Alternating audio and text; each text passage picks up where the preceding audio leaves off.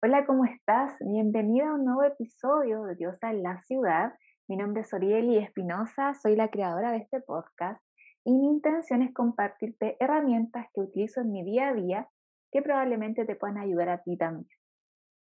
Así que mi intención con este nuevo episodio es compartirte sobre cómo podemos realizar la lista de intenciones de luna nueva.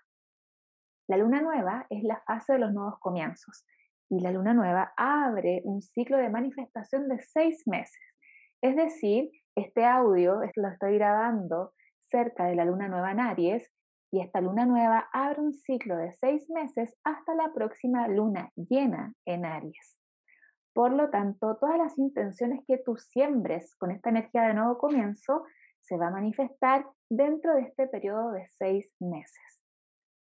¿Te gustaría crear tu propia lista de intenciones?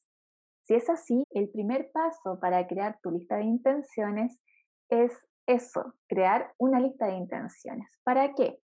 Antiguamente, eh, antes de todo este proceso de transformación que estamos viviendo como humanidad desde el año 2020, yo recomendaba hacer una lista, una lista de máximo 10 intenciones. Ahora también recomiendo hacer una lista, pero como uno de los pasos. ¿Por qué?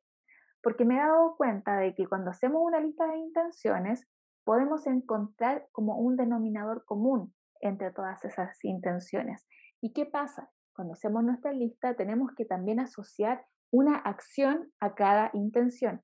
Por lo tanto, siento yo, y desde mi punto de vista, es mucho más eficiente y óptimo si creamos una gran intención que contenga ese denominador común y que esté asociada a una acción. Porque cuando queremos cambiar, muchas veces ocurren situaciones de autosaboteo. Entonces, cuando el cambio es uno solo, desde mi experiencia, puede ser más fácil que estar haciendo 10 cambios asociados a 10 intenciones, por ejemplo. ¿Sí? Así que el primer paso es crear tu lista de intenciones, encontrar qué tienen en común esas intenciones, cuál es el origen, cuál es la causa raíz de esas intenciones y desde ahí asociar una acción a esta intención maestra o esta intención madre, se podría decir. Luego de identificar cuál es la acción relacionada a esta intención madre, es importante que incluyas esa acción en tu día a día durante los próximos seis meses. Cada día vayas practicando esta acción, esta intención, para que así tú misma vayas sembrando en tu inconsciente esto que quieres manifestar.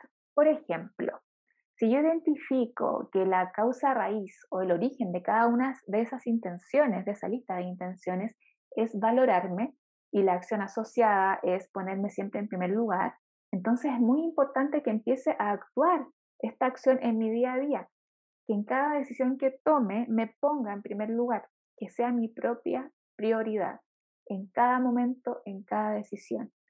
Y así se van a empezar a manifestar todas esas intenciones asociadas a la valoración personal que identifique. ¿Sí? Te invito entonces a que aproveches la energía disponible y crees tu lista de intenciones para conectar con esa intención madre y luego con esa acción para practicarla en tu día a día y concretar en tu realidad lo que tú quieres.